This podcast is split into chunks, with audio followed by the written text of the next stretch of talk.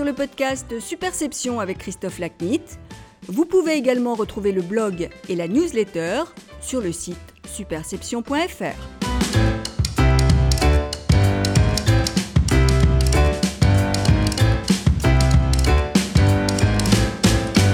Bonjour, je suis ravi de vous retrouver pour ce nouvel épisode du podcast Superception. Aujourd'hui, mon invité est Louise Beveridge. Après une brillante carrière de DIRCOM, couronnée par son action à la tête de la communication du groupe PPR, dont elle pilota la transformation en Kering, Louise est aujourd'hui consultante. Dans le cadre de cette activité, elle réfléchit à l'évolution de la société et à ses répercussions sur les entreprises et leurs parties prenantes. C'est de ces réflexions, qui croisent celles que je mène sur Superception, que nous parlons dans cet épisode. Celui-ci est le dernier de la saison. Je vous donne donc rendez-vous en septembre et vous souhaite d'excellentes vacances. Euh, Louise, bonjour. Merci beaucoup de participer à cet épisode du podcast Superception. Bonjour Christophe. Alors, toi, tu as des origines irlandaises, celtes en l'occurrence, et puis euh, ton, ta famille euh, se caractérise aussi évidemment par l'existence de Lord Beveridge dans ta lignée ancestrale.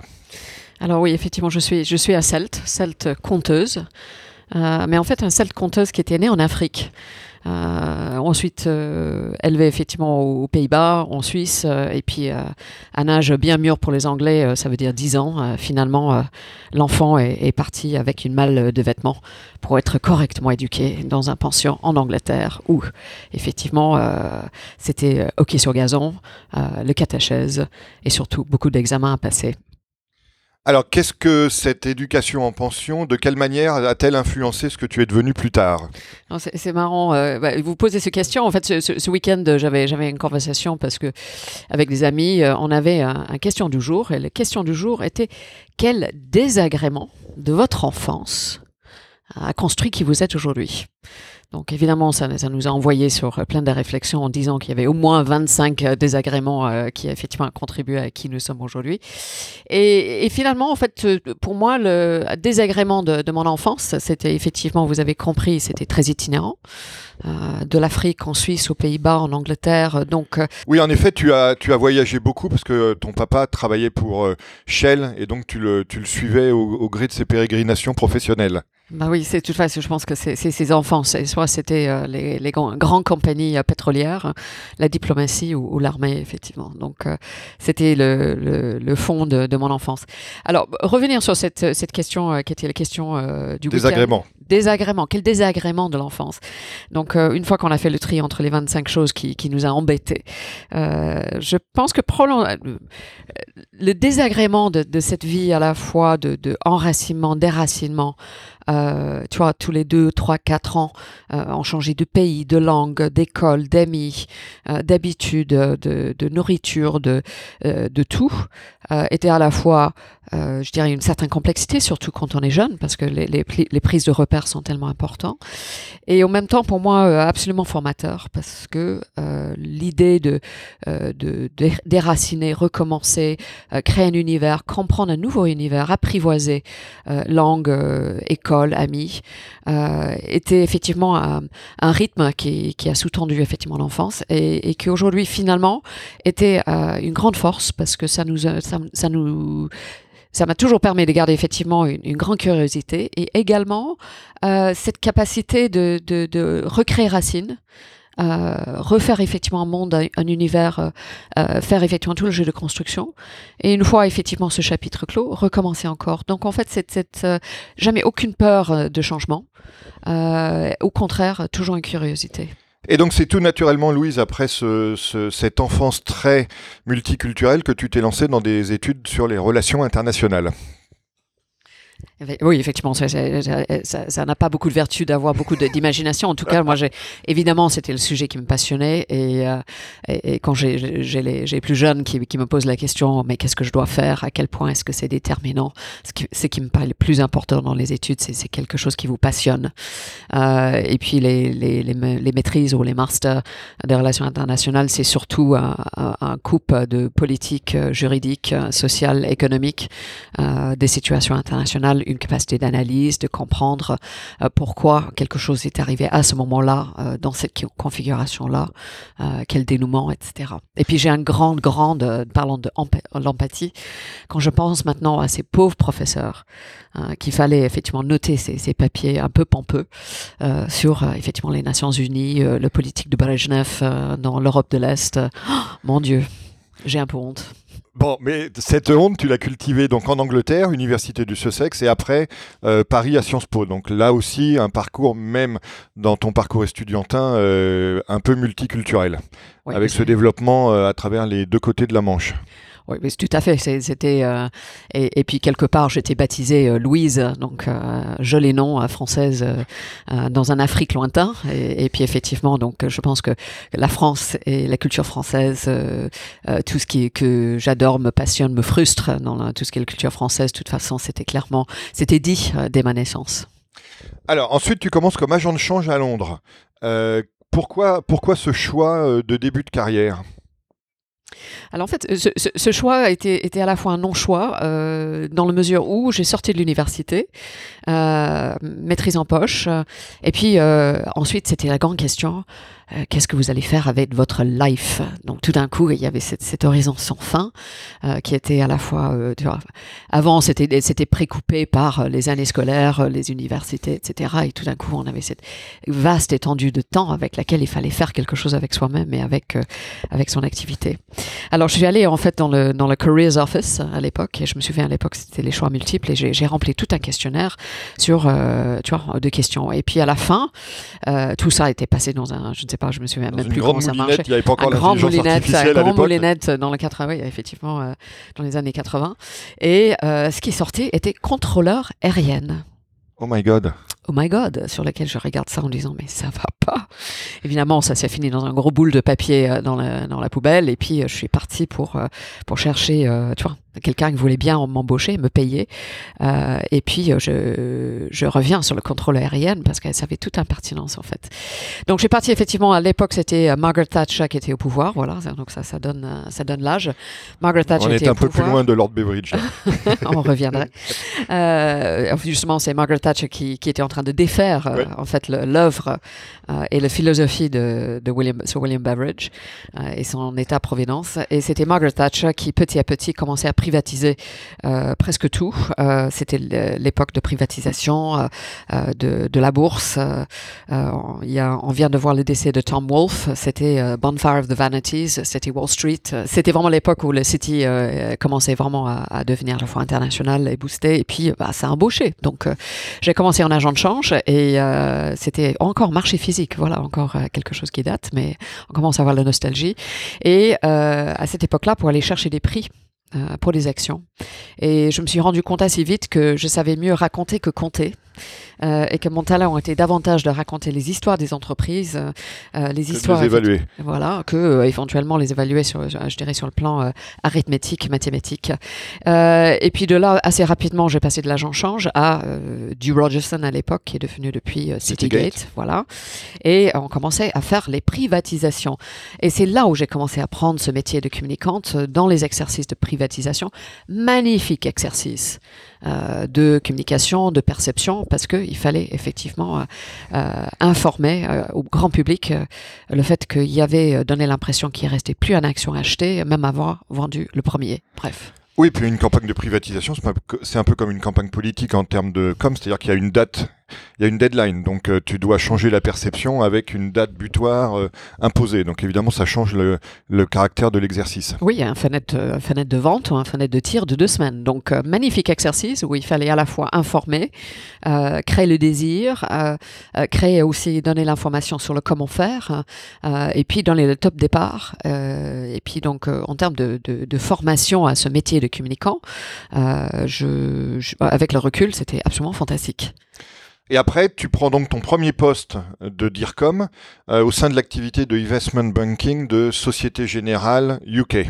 Voilà, c'est ça. C'était le grand saut. J'avais passé 9 ans dans les agences et, je trouve cette formation dans les agences, euh, c'est absolument fantastique parce que vous passez d'un cas à l'autre, d'un problématique à l'autre. Il y a la notion de service euh, aux clients, de l'écoute, de conseil, même jeune.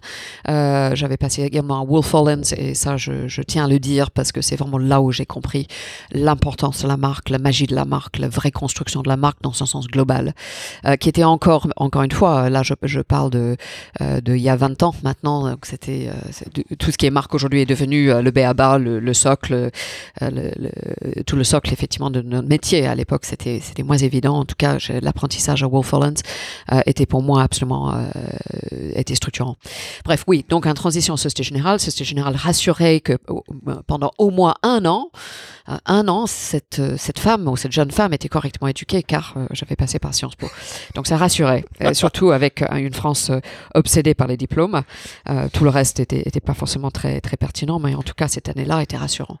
Euh, donc, Société Générale, c'était premier poste, effectivement, chez l'annonceur, et avec, euh, effectivement, Société Générale qui, à l'époque, avait les, les lits métiers qui traversaient le paysage de Londres comme un, tu vois, un, autoroute de lits métiers, et sur laquelle, un jour, il s'est rendu compte que, à la fois, le, média euh, la presse financière à Londres était puissante, qu'il fallait éventuellement s'organiser, euh, qu'il y avait plus à gagner effectivement à, acter groupé ou raconter une histoire groupée euh, que, que chacun des métiers euh, à raconter leur propre histoire. Voilà, donc quelque chose de très familier pour n'importe qui qui travaille dans les entreprises sur un, un besoin de coordination à, à, un moment donné. Voilà, donc ça c'était général, premier poste en entreprise à Londres dans les années 80. Après, tu quittes le monde de la finance, auquel tu vas revenir ensuite chez BNP Paribas, mais tu fais un passage par euh, une industrie relativement inattendue par rapport à ce que tu faisais jusque-là, c'est-à-dire l'industrie du papier avec Antalis. Oui, en fait, euh, Société Générale était à longue histoire parce que c'est à la fois c'était à Londres et ensuite je suis revenue à Paris euh, parce que c'est ça qui, en fait, c'est la transition avec Société Générale vers Paris qui m'a emmené à vivre en France maintenant il y a il y a 25 ans euh, et c'était mise en place pour Société Générale de toute la, la, la, communication sur l'ensemble des activités des banques d'investissement sur, sur le niveau échelle mondiale. J'ai passé par et, et la raison, euh, moi j'ai quitté Société Générale après euh, 10 ans et notamment après la bataille boursière avec SG Paris Paribas, Société Générale, euh, Paribas et BNP Paribas. Voilà, donc euh, BNP, euh, Banque Nationale de Paris, excusez-moi, je langue qui forge. en tout cas, si j'avais passé par ces tranchées de, de OPA, hostile, ça fait partie des galants, je trouve, dans ce métier. C'est souvent passé par ces, ces moments de grand stress où, où, les communicants, vous êtes dans les tranchées tôt le matin et jusqu'à tard le soir. et c'était extrêmement formateur. J'ai quitté après Société Générale, après cette histoire-là. Euh, c'était l'an 2000, j'avais 40 ans. Euh, je me posais la question est-ce que je sais faire autre chose que le secteur financier? Euh, Je pense que j'en ai vu, vécu et voilà assez vécu les banquiers pour un petit moment. Euh, donc euh, le coup de fil et, et l'offre de rejoindre une entreprise industrielle de papier, distribution, euh, un enjeu de, restructuration d'un autre industrie, euh, les problématiques de camions, de factures, de d'emballage, tout ça, euh, un, entreprise vraiment de marketing aussi, euh, était pour moi le, le, le grand question. Est-ce que je sais faire autre chose que la communication dans le secteur financier? Bah, La réponse était oui. Oui, et on va avoir la confirmation quelques années plus tard avec, avec Kering. Et donc, entre avant de, de venir au chapitre Kering, euh, donc après, tu repasses chez, euh, chez BNP Paribas à la, dans deux activités différentes, le, le real estate et le, et le, savings. Oui, alors l'histoire chez les papiers, déjà, j'ai appris beaucoup de choses sur le papier. Euh, le papier, alors, c'est une énorme industrie, et c'est quand on travaille dans l'industrie, on se rend compte que le papier, elle est partout. Euh, donc euh, c'est euh, on le fume, on paye avec, on lit le journal, c'est dans la maison, c'est dans le bureau, et, et on se rend pas compte à quel point c'est une industrie qui est absolument vaste et que la matière elle est vaste, elle est partout. c'est également une industrie qui prend les cycles économiques upfront. Donc et cette entreprise a, a, eu, a connu effectivement les difficultés financières très très vite avec le, le bulle internet l'an 2000 et tout d'un coup contraction des revenus Hein, et à ce moment-là, moi, je pars sur un autre secteur, et ce secteur était l'immobilier. Euh, et c'était le début, euh, c'était dans les années 2005-6, je crois, je me souviens, ma mémoire était bonne, où, où euh, l'immobilier était en train de devenir mais vraiment un actif financier Euh, il, y avait également la mondialisation euh, des acteurs de l'immobilier.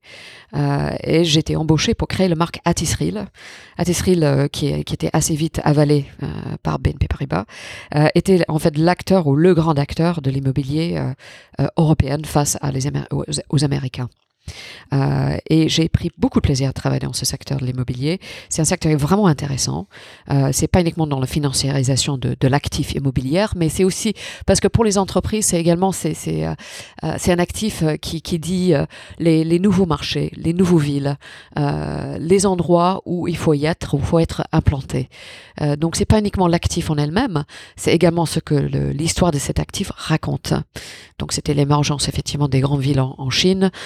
Euh, les, les, marchés asiatiques, euh, les grandes marchés euh, européennes qui sont l'Allemagne, la France, l'Espagne aussi en immobilier et bien sûr l'Angleterre aussi. Donc c'est toujours, et, je, dirais, on, va continuer à parler des autres, mais je trouve que l'un des, grands privilèges de notre métier de communicant, c'est la, la, possibilité de, de, porter notre métier ou ce métier qui nous porte dans les secteurs différents pour comprendre, comprendre l'histoire, comprendre effectivement l'écosystème de l'économie de chacun de ces secteurs différents et ce que ces secteurs racontent sur l'économie et sur la société. Passons au chapitre Kering, euh, Louise, parce que c'est un chapitre important, euh, à la fois par rapport à, la symbolique et à, l'ampleur du groupe, et puis aussi par rapport à ce que tu y as mené, c'est-à-dire le, changement euh, de non seulement de nom, mais surtout de marque, premier point, et puis aussi l'internationalisation de la dite marque avec le passage de PPR à Kering. Donc raconte-nous les enjeux stratégiques de cet épisode. Oui, le, coup de fil euh, qui était pour PPR, parce qu'à l'époque c'était PPR, le coup de fil est arrivé. Euh, j'avais j'avais juste passé par toute la crise bancaire financière, euh, tu vois, au, je dirais dans, dans, dans l'arrière boutique, ou en tout cas dans une cuisine qui était extrêmement chaude à BNP Paribas, sur laquelle effectivement on est sorti. Le coup de fil est venu de PPR et c'est peut-être difficile à, comprendre aujourd'hui parce que si on regarde avec le recul, mais c'était pas d'une évidence totale euh, de quitter BNP Paribas où effectivement j'avais une poste, j'avais une belle poste, je travaillais avec Antoine Cyr et d'autres euh, maîtres à penser ou les maîtres à penser pour moi euh, professionnels, de rejoindre l'entreprise PPR avec une avec une stratégie de d'établir effectivement un groupe en groupe de luxe. LVMH et Richemont étaient déjà très bien établis. il fallait est-ce que en quoi le groupe avait ou le monde avait besoin d'un troisième groupe de luxe Est-ce que le sortie des activités de PPR était une évidence? Est-ce que le groupe était capable de constituer un portefeuille? Et ensuite, euh, c'était une image d'entreprise qui était extrêmement franco-français et davantage dans la distribution. Donc, cette coup de fil et, cette, offre euh, n'était pas d'une évidence absolue. Et quelque part, je, vous le dis parce que dans les prises de poste et dans les changements de poste et secteurs, ce qui m'a toujours poussé, et parfois dans les moves qui étaient risqués, et le move vers PPR à l'époque était risqué. Euh, je dirais en termes de carrière, c'était peut-être plus confortable, plus stable de rester là où j'étais. Euh, c'était parce qu'il y avait une curiosité.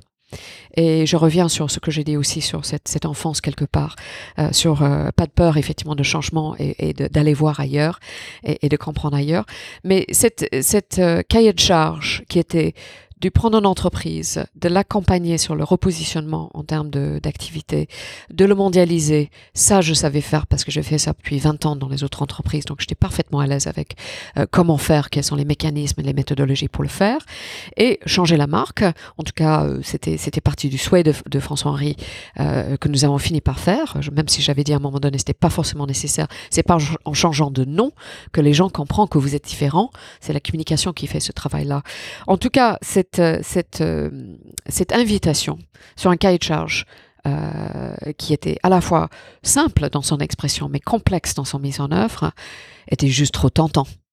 Euh, c'était pas un attrait particulièrement vers le luxe, vers la mode. En fait, c'était plus un attrait vis-à-vis un cahier de charge et un défi professionnel qui m'a poussé à quitter BNP Paribas et de me lancer dans cette aventure-là. Alors, raconte-nous justement l'aventure euh, du, euh, du, changement euh, de marque et de l'internationalisation de la marque du groupe PPR. Bah, il faut commencer vraiment, il faut vraiment commencer avec les bases. Et, et du coup, j'ai commencé vraiment avec le discours ou le, le, narratif sur le positionnement et repositionnement de ce groupe. et c'était surtout un discours d'intention voilà notre activité de aujourd'hui et voilà notre activité demain et pourquoi. Donc il fallait d'abord en fait poser sur le papier euh, la nouvelle histoire et euh, the reasons to believe. Euh, donc c'est la première chose, c'est effectivement stabiliser l'histoire qu'on avait envie et besoin de, de, raconter. Point 1. Et cet exercice qui, qui, je dirais, un peu théorique et encore, c'est un grand mérite en fait de précision.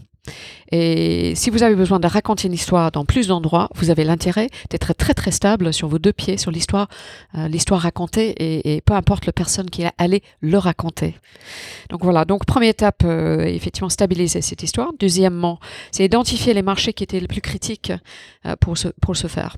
Et là, il faut regarder quels sont les marchés clés pour le luxe et le mode. Et c'est pas tout à fait les mêmes marchés, par exemple, que le secteur financier. Donc, euh, les marchés critiques, où effectivement le média est puissant, l'industrie est puissant, euh, et je dirais où c'est le, le, structure d'influence est puissant, bah, c'est Londres, euh, c'est New York, c'est Milan, c'est le Japon, qui est un grand marché de luxe, et c'était le Chine, surtout en devenir. Euh, parce qu'à l'époque, là je parle de il y a 7-8 ans, euh, c'était surtout, euh, je dirais, le potentiel de, potentiel de la Chine, plus que la réalité de la Chine en, en termes de, de marché. Voilà, donc euh, d'abord posez votre, votre histoire, ensuite commencez à porter effectivement les, preuves que cette histoire c'est la bonne histoire, euh, ensuite identifiez bien les marchés sur lesquels vous voulez poser cette histoire et qui sont les gens il faut rencontrer et convaincre.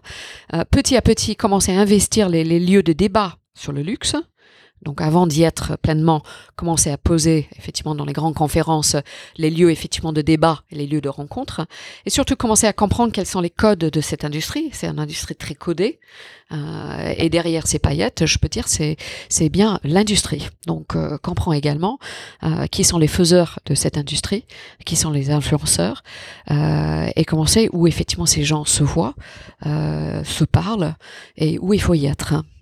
Alors, ça, c'est l'aspect externe euh, du sujet. Euh, Est-ce que tu peux nous parler aussi du, de l'aspect interne, c'est-à-dire la compréhension de la, de la, culture du groupe, la, sa traduction, et puis aussi le fait que le groupe euh, PPR était un groupe familial, ce qui, euh, évidemment, est une particularité importante j'ai beaucoup appris sur les groupes familiales parce que je, tu vois, que ça soit BNP Paribas, Société Générale ou autre. C'était pas le cas, oui. C'était pas le cas. Et euh, autant il y, a, il y, a, évidemment il y a le mécanisme de, du, du entreprise euh, qui, qui sont les mêmes. Euh, quand vous êtes dans les groupes familiales, et depuis j'ai travaillé pour d'autres groupes familiales, il y a une notion du temps qui est différente.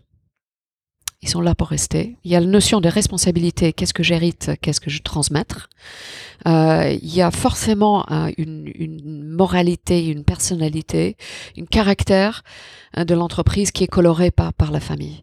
Et je dirais surtout cette notion de temps et cette notion de responsabilité, fiabilité. Ce qui est très important aussi dans les groupes familiales, c'est la loyauté la discrétion, la loyauté.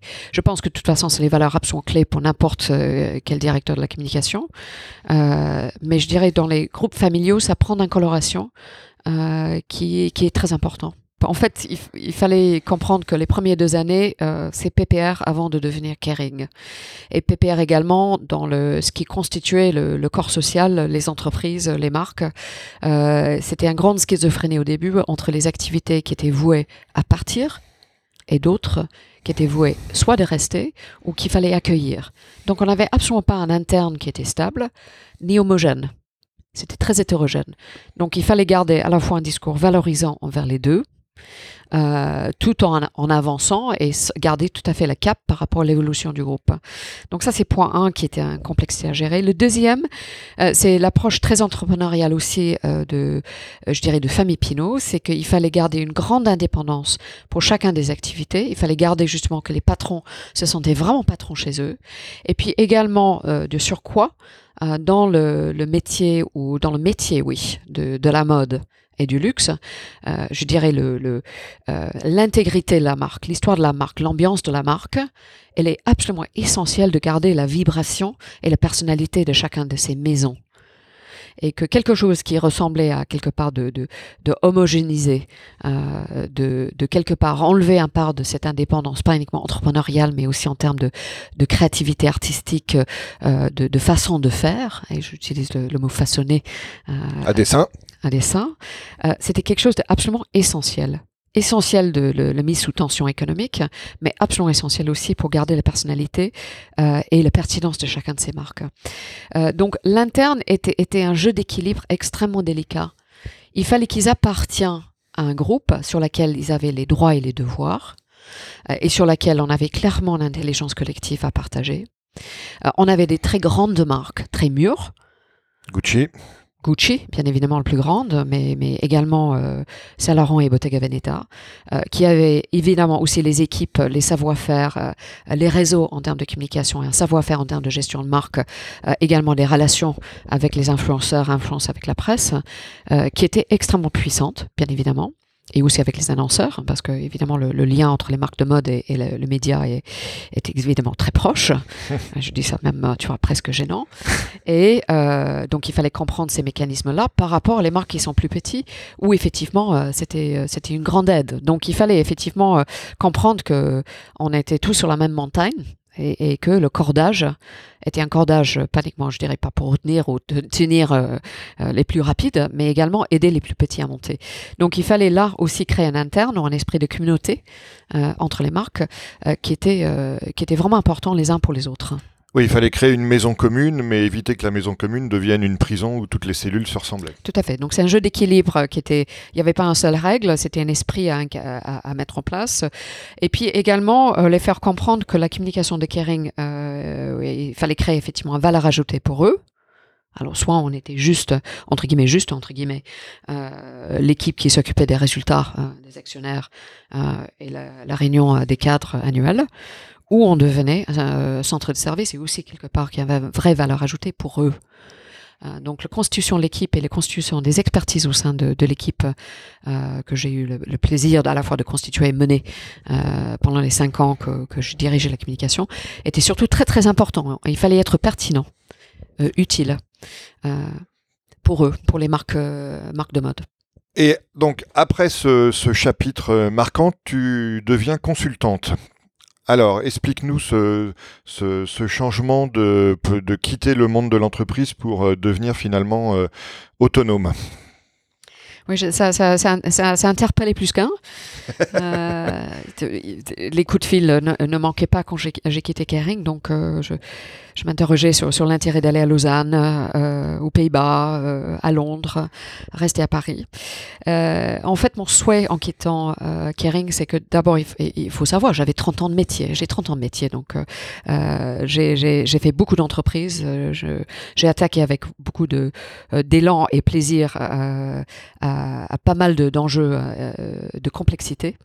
la question que je me suis posée en, en quittant Kering, c'est comment utiliser votre expertise et votre expérience autrement? De un, ça c'est ma question numéro un. Euh, question numéro deux, le monde change. Euh, l'économie change. Euh, comment vous mettez-vous effectivement dans un endroit où vous êtes le plus exposé à tous ces changements pour justement me rapprocher quelque part de, de, tout ce qui changeait autour? Alors j'ai pris un choix qui n'était pas un choix évident. Euh, et il fallait, je dirais, les gens disent beaucoup de courage. En fait, je trouve parfois rester dans les entreprises, il faut beaucoup de courage aussi. Donc, bref, on choisit, on choisit notre courage, on choisit notre problème. En tout cas, je me suis mis dans un espace qui était totalement neutre. Euh, et ça veut dire faire, des faire du conseil.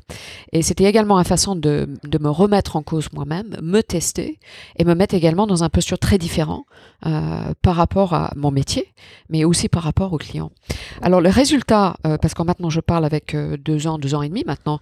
de recul De recul, d'expérience. Bah, écoutez, je, évidemment, je, je, me suis vautré, évidemment, j'ai tombé dans tous les pièges que les gens disent qu'il faut éviter. Mais quand même, je, viens d'ailleurs, la semaine dernière, j'ai signé, d'ailleurs, j'ai signé effectivement les comptes et surtout le facture fiscale de, de mon propre petite entreprise. Je, suis devenue présidente de moi-même. De Louis Beveridge Company. Bah, voilà, je suis devenue présidente de moi-même.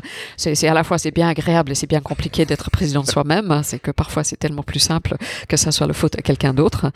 Euh, et là, je, bah, je, livre le constat que je, tiens un chiffre d'affaires euh, maintenant stable, miracle. Je ne sais pas comment, mais effectivement un chiffre d'affaires euh, tout à fait respectable maintenant depuis, deux ans et demi. et je ne sais pas, j'aimerais bien comprendre le recette, mais je, sais juste que effectivement les clients arrivent les problématiques arrivent.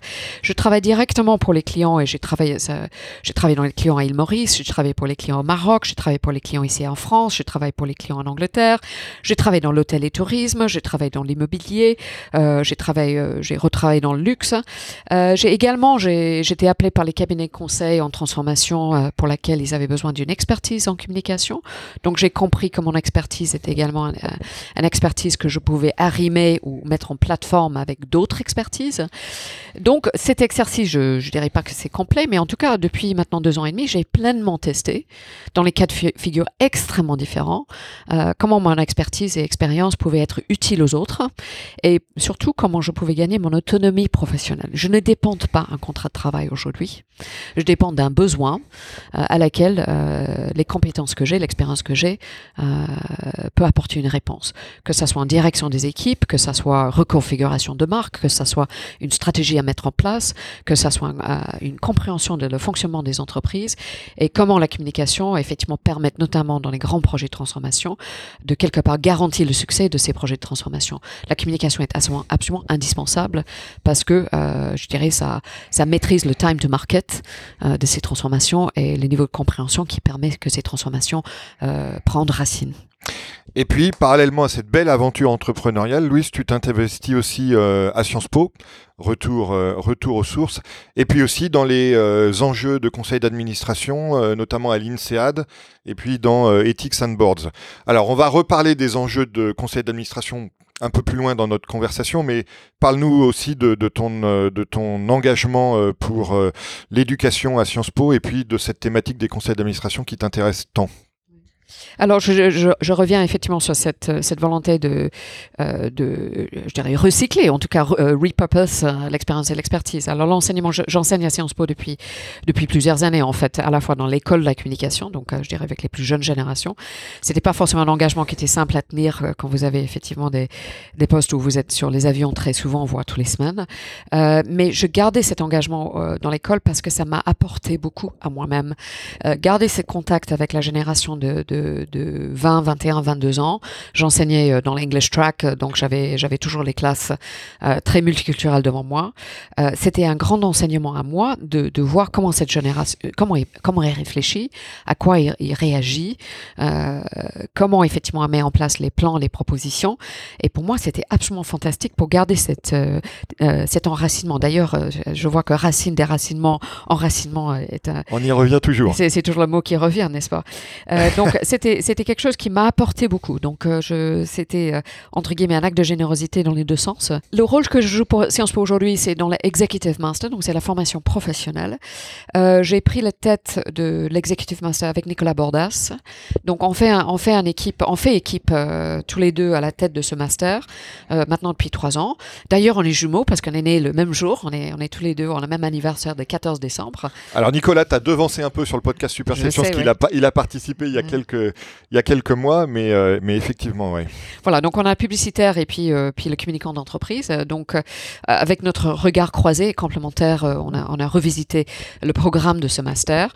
Je trouve particulièrement intéressant, et avec Nicolas, on partage le même enthousiasme, c'est d'enseigner notre métier ou former notre métier, comment former les, communicants professionnels de demain.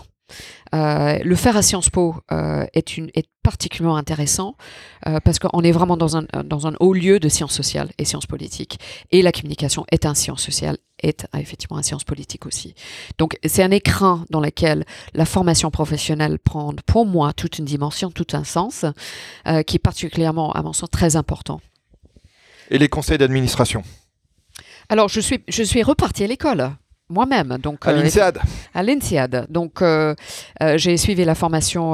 donc, j'ai- eu le chance d'être accepté déjà. Donc, parce que là, là, on, on rentre pas à l'INSEAD euh, juste, bah, certes, ils sont, Par sa bonne mine, ouais. non, ils sont contents de prendre le chèque, mais, mais, mais, mais c'est, c'est quand même, que- comme tout en, en droit, c'est, aussi, aussi ce dossier. Donc, j'avais la chance de rentrer à INSEAD sur la formation sur les conseils d'administration. Donc, ils ont un, un très, très chouette certification pour les indépendants. Euh, donc, je suis repartie sur les bancs moi-même de, réapprendre. Et c'était fantastique. Mais quel, quel bonheur, effectivement, de réapprendre. Et je, pense que si je dois encapsuler euh, ce que j'ai vraiment retenu de cette formation, à part la complexité euh, d'être une bonne administrateur d'une entreprise, c'est à quel point l'apprentissage de l'entreprise ou la connaissance de l'entreprise, bien évidemment, elle est qualifiant. vous comprenez l'entreprise, les fonctionnements. Euh, et quelque part, ils ont dit, mais félicitations pour tout ce que vous avez fait, parce que vous, êtes aussi, vous êtes là aujourd'hui.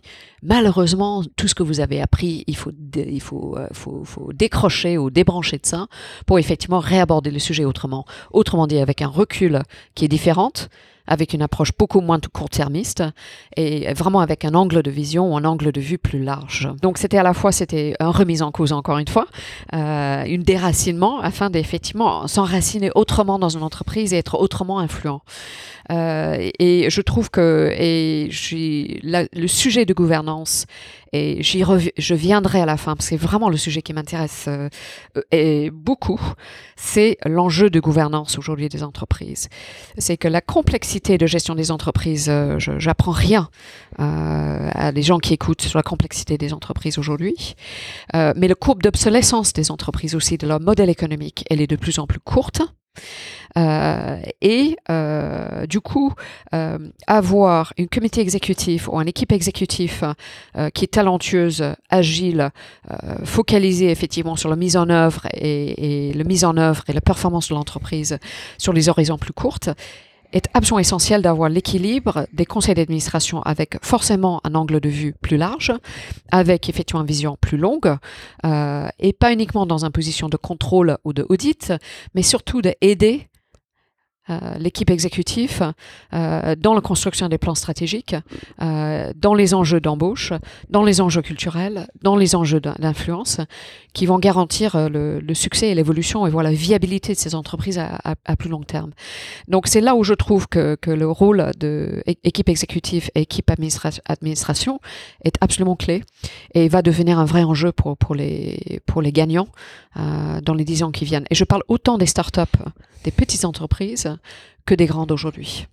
Alors, euh, Louis, ça, fait une excellente transition avec le, deuxième chapitre de notre conversation qui est euh, dédié au passage d'une économie de l'actionnariat à une économie des parties prenantes, shareholder, stakeholder, euh, dans, ta langue favorite. alors, tu aimes comparer, parce qu'évidemment, on a, on a un peu discuté pour préparer cette conversation, donc je sais que tu aimes comparer l'évolution du monde économique micro et macro à une tectonique des plaques.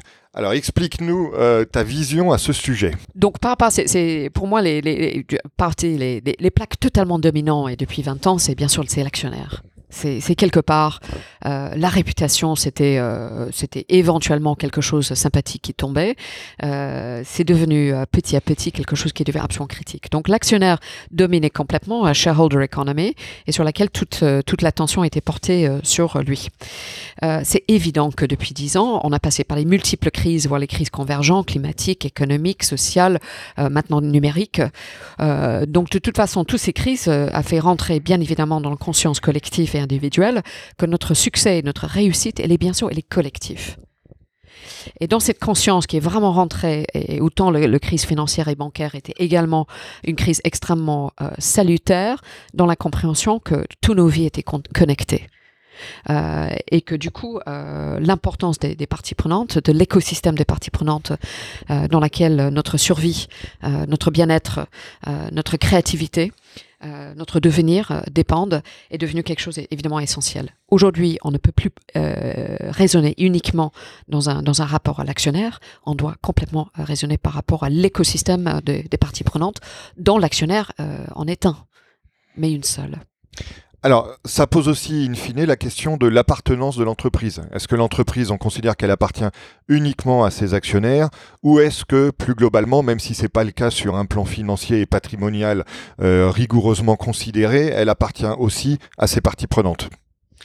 La réponse aujourd'hui, c'est que c'est que c'est justement c'est une ligne qui, qui aujourd'hui est, est trouble, en train d'évoluer.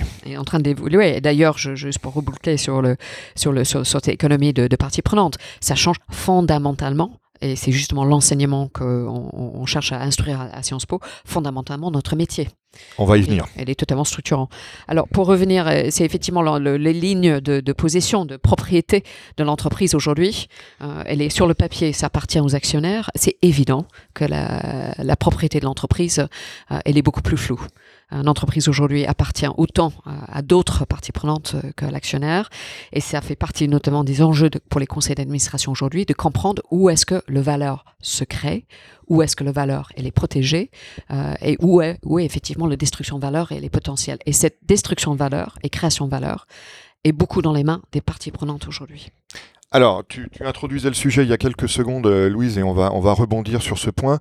Euh, en quoi cette évolution que tu décris fait évoluer le métier, notre métier de, communication et de, marketing plus globalement, à la fois dans son approche métier pure, c'est-à-dire dans les compétences et les caractéristiques qui sont, qui sont requises, mais aussi dans son approche stratégique et dans sa contribution à la création de valeur globale de l'entreprise? Pour moi, tout, pivote autour de la réputation, le mot réputation. Euh, quelque chose qui était euh, un sous-jacent agréable hein, il y a peut-être 20 ans ou 25 ans est aujourd'hui devenu un actif de l'entreprise. Votre réputation aujourd'hui est une actif. Elle se chiffre. Euh, et je dirais, j'irai plus loin pour dire qu'aujourd'hui, je considère que la réputation fait partie en amont de la prise de décision stratégique.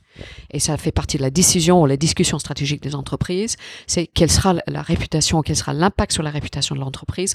voit comment préparer le terrain pour que notre, nos décisions stratégiques, nos prises de position, voit éventuellement euh, notre, le fait de, de, de, quitter effectivement une activité, une marché, comment gérer l'effet en termes de réputation pour que effectivement cet actif ne soit pas abîmé donc c'est vraiment ce pivot de la réputation, de la gouvernance. Oui, de la euh, considérer a, a priori plutôt qu'à posteriori. Tout à fait. Et, et, pour moi, ça c'est vraiment, c'est pour moi, si tu veux, avec, avec maintenant une carrière qui est longue, qui a traversé euh, pas uniquement les entreprises, euh, les pays et les problématiques, le rôle de la réputation, elle est, elle est, elle s'est déplacée de quelque chose qui était, tu vois, nice to have à quelque chose qui est un must have absolu. Euh, et en plus, quelque chose qu'il faut gérer avec beaucoup de soin, euh, car la complexité de la gestion de la, la, réputation, quand vous avez multiples parties prenantes euh, qui, qui, vous fait votre réputation autrement, et toute le, je dirais, tout ce qui est absolument passionnant de notre métier aujourd'hui, et toute sa complexité. Alors, quelles conséquences sur la fonction com, qui est de plus en plus euh, coincée, on peut dire, entre marketing, lobbying, RSE, etc. Euh, quel, avenir vois-tu pour cette fonction par rapport à ce rôle si important que tu décris? Alors, on, voit, on voit très clairement que c'est, un métier qui, tu vois, comment être communicant professionnel où tout est com et tout le monde est média, euh, où tout est média, tout le monde est communicant dans un sens, dans un autre. C'est, quel rôle effectivement jouent les professionnels, professionnels du métier. Euh, on voit très clairement dans les entreprises, on le voit dans les, dans les, même dans les postes, on voit même dans l'instabilité du titre autour de la fonction que c'est, c'est, une activité aujourd'hui qui est soit totalement désintermédiée par d'autres fonctions de l'entreprise, marketing, RH, le digital, euh, l'équipe commerciale, euh, où effectivement, euh, c'est soit c'est effectivement c'est vraiment focalisé sur la production, euh, tu vois, entre guillemets au bout de chaîne, hein, tu vois, le, on le crée ensuite la communication fournit les supports et même la notion de fonction support. Auquel cas on est très loin de la réputation. Oui où ce qu'on voit, c'est euh, que c'est une fonction qui devient de plus en plus stratégique et au cœur euh, de la stratégie de l'entreprise. Et par ça, j'entends euh, un fonction business. Et quand on écoute les DG et les CEO, il y a une étude qui est, qui est sortie l'année dernière en Angleterre. VMA, oui, on va y venir. Voilà, et d'ailleurs, j'enseigne, je fais un masterclass demain à Sciences Po sur cette étude-là. Quelles sont les attentes des CEO euh, de leur directeur de communication, euh, pas uniquement aujourd'hui et demain. Et là, le message est quasi unanime, exprimé autrement ou dans les langues différentes et dans les mots différentes, c'est que euh, ça, ça devient une fonction business. Euh, on n'est plus du tout dans cette, notion de fonction support. Euh, on est là pour, euh, pour comprendre le marché, comprendre les produits, comprendre les clients, en quoi une compréhension effectivement de l'écosystème digital, en quoi l'analyse du data, en quoi effectivement l'approche plus scientifique et à la fois plus humaniste et plus scientifique à la fois devient un vrai apport par rapport à l'évolution de l'activité de l'entreprise. et donc c'est je, trouve qu'en fait l'évolution pour moi, c'est que de cette fonction, c'est je, je, je, recite Antoine Cyr, hein, donc euh, à la fois ami et, ami professionnel et ami. Euh, c'est son, son, retour à BNP Paribas en, Chief Engagement Officer, cette notion d'engagement et cette notion également de gérer l'ensemble de la réputation à travers l'ensemble des, des, parties prenantes, pour moi, est plutôt le sens de l'histoire. C'est qu'il faut le gérer comme un écosystème. Euh, tout le monde se parle, tout le monde s'écoute, et c'est vraiment dans cette, cette qu'on doit être capable de mener et, créer notre stratégie de prise de parole et d'influence, mais également informer et renseigner l'entreprise sur l'impact et les attentes vis-à-vis d'eux et leur activité. Et ça contribue à, ce que tu dis. Selon euh, toi, le communicant doit et la communication doit venir l'acteur et non pas seulement le metteur en scène de la stratégie, qui est une formule que j'aime bien. Oui, absolument. Il y avait même il y a une citation de euh, que, d'ailleurs j'utilise parce qu'elle à la fois elle, est d'une simplicité, elle est, lapidaire. De O2. C'était c'était euh, le CEO de O2 de Telefonica. Euh, qui disait euh, O2 is a brand that runs a business. O2 est une marque qui gère une entreprise. Et non pas l'inverse. Et pas l'inverse. Donc c'est d'une simplicité absolue, mais elle dit tout. Elle dit effectivement comment une entreprise, euh, l'économie et la communication au centre de l'économie, la marque elle est au centre de l'activité. et je trouve que cette citation est absolument, elle est magique, elle est simple, elle est, elle est d'une profondeur et une implication grande. Alors, par rapport à, l'enquête VMA qu'on a, évoquée, euh, quel est le constat que tu fais aujourd'hui euh, de la compréhension et euh, de l'appréhension, d'ailleurs peut-être dans les deux sens du terme, de ce nouveau rôle de la communication par les chefs d'entreprise? Est-ce que tu vois que les attentes reflétées par l'enquête VMA sont dans tes contacts avec les chefs d'entreprise et tes clients très très répandues aujourd'hui? Et est-ce que tu vois des différences à travers les pays? Je ne ferai pas une, euh, je ferai pas un découpage par, pays. Euh, c'est plus pas une question de maturité. Euh, et il ne faut pas penser non plus que, que la maturité, euh, elle, est, elle est... Bon, dans les grandes entreprises, évidemment, il y a une maturité de pensée, une maturité de, de compréhension et, et, surtout une complexité à gérer qui fait que généralement le, le discours et compréhension de la communication, la marque, la réputation, elle, est généralement plus évoluée. Elle n'est pas forcément plus simple à mettre en place, par contre, parce qu'il y a la lourdeur des structures euh, et, tout ce qui est euh, euh, tout ce qui importe en fait les, les grandes entreprises. Les les plus petites entreprises, parfois, je trouve qu'il y a presque un saut technologique. Euh, qui est plus agréable à mettre en place. Et là, je parle avec l'expérience que j'ai aujourd'hui ou la capacité que j'ai aujourd'hui, effectivement, de, de, intervenir dans les structures qui sont plus petites, dans les secteurs très différents. C'est que on peut effectivement passer, euh, euh éviter les étapes plus laborieux et mettre en place tout de suite une gouvernance des équipes, une approche, une gestion de la marque et des entreprises ou des, équipes de communication qui fait justement cette saut tout de suite pour, pour placer la communication et la gestion de la marque et la réputation à la bon endroit. Un peu comme les pays qui sautent l'étape euh, téléphonie fixe pour installer directement des mobiles. Exactement. Donc c'est là où je euh, et, et, si je n'avais pas euh, justement pris le large de, de, la vie de grande entreprise, les contrats de travail et, et, tout ce que tout ce que ça, ça, le confort que ça apporte, mais aussi l'enfermement que ça, ça implique, fait qu'effectivement c'est cette capacité de mettre en place les stratégies de, de marque, communication et, les structures attenants. parfois dans les plus petites structures, et je parle pas des petits petits, hein, mais c'est les entreprises à plusieurs milliers de...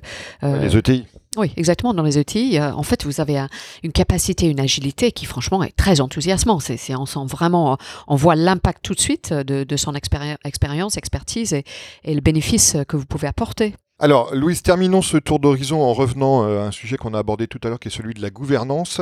Euh, quels sont les enjeux pour toi posés en termes de gouvernance par ce passage euh, de l'économie de l'actionnaire à l'économie des parties prenantes?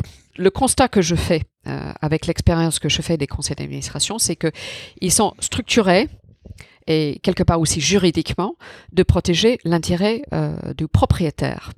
Alors le propriétaire, évidemment, euh, juridiquement parlant, c'est l'actionnaire. Euh, donc souvent, en fait, le, débat, l'expertise autour de la table est beaucoup tournée vers l'actionnaire. Euh, et puis tout ce qui, qui, compte évidemment sur l'aspect financier. Petit à petit, la notion de protection de valeur commence à toucher bien sûr la sécurité, cyber security. ça commence à toucher les sujets de la RSE et l'implication sociétale de l'entreprise. Ça, ça, commence à toucher la capacité de marque employeur. Comment est-ce qu'on est capable d'attirer les, meilleurs talents? Ça commence maintenant dans les conseils d'administration de regarder de beaucoup plus près quels sont les grands projets de l'entreprise. Si l'investissement d'argent et du temps managérial elle est portée sur les projets qui sont plutôt les projets d'économie euh, ou les projets de compliance, par exemple,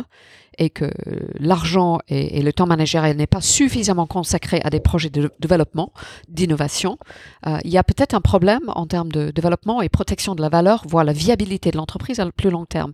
Donc tout ça pour vous dire que euh, le, le, le, le, le, fait que les conseils d'administration soient focalisés sur l'actionnaire par le passé, elle est, elle est faite, mais aujourd'hui les conseils d'administration se rendent compte qu'ils ont besoin de comprendre l'ensemble euh, de la communauté qui entoure et tout les parties prenantes parce que la valeur vient de là et du coup besoin d'intégrer davantage effectivement l'impact social de l'entreprise, euh, l'impact effectivement euh, les relations institutionnelles de l'entreprise, euh, à quel point nous avons nous préparons le, terrain des nouveaux marchés, à quel point également c'est en fait la culture de l'entreprise, elle est absolument clé pour intégrer les innovations, pour faire les adaptations.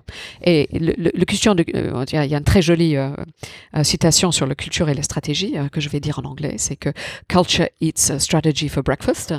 Drucker, Peter Drucker. Ouais, c'est absolument clé. Et le culture, ça vient du talent. Quels sont les talents de vos dirigeants? Donc en fait, toutes ces choses qui sont du soft, historiquement du soft, en impact très très vite sur le hard, donc qui sont les chiffres d'affaires à court terme, voire la capacité d'entretenir et garder ces chiffres d'affaires euh, dans l'avenir. On est d'accord. Alors par rapport à ça, Louise, quelles évolutions vois-tu euh, pour la gouvernance des entreprises dans le fonctionnement des conseils d'administration, par exemple à l'avenir? Euh, ce que je vois, euh, c'est que, euh, je dirais, historiquement, par la passé, les, parcours qui sont les entre guillemets les nôtres en tant que communicants n'étaient pas un parcours qualifiant pour les conseils d'administration. C'était DG, financier, juridique. et ce qu'on voit aujourd'hui, c'est qu'il y a plus de recherche également de profils DRH, social, digital, euh, et, de plus en plus, effectivement, les, les gens qui comprennent l'enjeu de réputation comment elle se crée, comment elle se préserve, parce que je reboucle effectivement sur le fait que la réputation est une, une, une garante de la valeur. Elle est même une protection euh, contre la destruction de valeur et la capacité effectivement de continuer à créer la valeur dans l'avenir. Euh, et cette notion de réputation, elle est, quelque chose qui est devenu aujourd'hui critique, euh, multiforme et complexe à gérer. D'où euh, le fait que moi, je, je, suis tout à fait optimiste sur le fait que les formations qui sont les formations de direction de communication, les gens qui exercent ce métier et dans un cadre d'entreprise, devient euh, une expertise et un regard qui est tout à fait nécessaire autour de la table d'un conseil d'administration. Et quelles évolutions vois-tu aussi dans les processus de prise de décision et d'application des décisions par les entreprises par rapport à cette euh, forme d'écosystème élargi qu'elles doivent désormais prendre en compte Je pense que ce qui, est compliqué, et, j'ai la même chose, je fais l'expérience pas uniquement dans la formation, mais, mais dans la vraie, c'est que le, débat autour d'un conseil d'administration, il est bien sûr, il est focalisé sur les chiffres, la performance financière de l'entreprise. C'est de toute façon la viabilité euh, de l'entreprise, ça passe par là. Euh, donc la question, c'est comment faire la place et suffisamment en place, et, et tout repose comme d'habitude, euh, c'est sur le président du board. C'est sa capacité de, de, de, pas uniquement recruter les bons administrateurs, mais également euh, nourrir et assurer que le débat autour de la table elle est, elle est multi, multifacette euh, pour que effectivement les décisions qui sont prises euh, ou validées ou les, les, recrutements qui sont faits sont vraiment renseignés avec plusieurs angles de vue et pas que l'angle de vue financier. Euh, et je pense que ça c'est euh, un défi pour les conseils d'administration d'avoir euh, à la fois ces regards croisés et pas uniquement d'avoir les recroisés, mais effectivement créer euh, l'intelligence collective que ces regards croisés euh, apportent. Euh, et de vérifier, ou je dirais euh, pondérer, le poids du discours financier par rapport à les autres considérations qui aujourd'hui sont essentielles. Est-ce qu'il y a aujourd'hui des entreprises qui te semblent exemplaires dans euh, l'appréhension de ces nouvelles dynamiques? Je vais parler de l'exemple des pharmacies CVS, hein, donc c'est une chaîne de pharmacie aux US. ouais, Pharmacie et supérette. Voilà. Donc, euh, euh, pour aller très rapidement, évidemment, euh, il, il, le chiffre d'affaires, il est fait par, par, tout le monde qui passe par là tous les jours pour, pour faire des achats. et dans une pharmacie, on est bien sûr axé sur la santé. Et puis, il y a un jour, ils ont posé la question sur le, le, la cohérence de vendre des cigarettes. Les cigarettes, le vendre des cigarettes, évidemment énormément de, de, passages quotidiens sur lesquels les gens achetaient le paquet de cigarettes et tout le reste euh, qui était sur le rayon au passage. Donc c'était en fait l'un de les, leurs, euh, leurs revenus. Ouais, c'était un grand revenu pour eux. Mais c'était totalement incohérent par rapport à l'oppositionnement. Ils ont décidé de, de, arrêter le vendre des cigarettes euh, et bien sûr, il y a un chiffre d'affaires où ça s'est voyé tout de suite. Par contre, le prise de, je dirais, le prise de parole et l'alignement de l'entreprise entre qui ils sont, qu'est-ce qu'ils font et qu'est-ce qu'ils vendent était tellement forte, était tellement cohérente que la réputation de CVS était plus qu'embellie. Aujourd'hui, le chiffre d'affaires perdu avec la vente des cigarettes, elle est largement gagnée par d'autres produits et également, franchement, face à CVS ou Dwayne Reed, moi, je sais, je n'hésite pas une seconde, euh, le pas de la porte que je, je traverse. Et puis aussi, supposément, l'impact euh, sur les, sur les collaborateurs du groupe, euh, là aussi, dans la, dans la cohérence du sens donné par l'entreprise. Bah c'est tout, l'impact sur la chaîne de valeur de, l'entreprise. C'est en termes de la cohérence du discours, la cohérence de la positionnement, c'est la prise de position en elle-même euh, qui, qui devient une, une, gage de réputation et de visibilité. Marque employeur, ça va de soi. Les dialogues avec les ONG, dialogue avec les institutions, voire avec les, les, institutions de santé, l'exemple qu'ils donne. Et je trouve qu'aujourd'hui, le leadership qui était beaucoup défini effectivement dans les facteurs financiers. Le leadership des entreprises, pour moi, se, fait et se différencie à travers des discours sur les, sur les sujets tout autres que, que le finance. Alors, comme tu le sais, Louise, le podcast Superception se termine toujours avec une question d'actualité. Alors, il faut dire à nos auditeurs qui vont écouter cet épisode dans, plusieurs jours que nous enregistrons alors que l'événement Vivatech ouvre ses portes euh, ce matin même. Alors Vivatech, c'est euh, un des grands événements consacrés euh, au digital en Europe et c'est aussi probablement le, le, premier événement européen aujourd'hui consacré à l'écosystème des startups.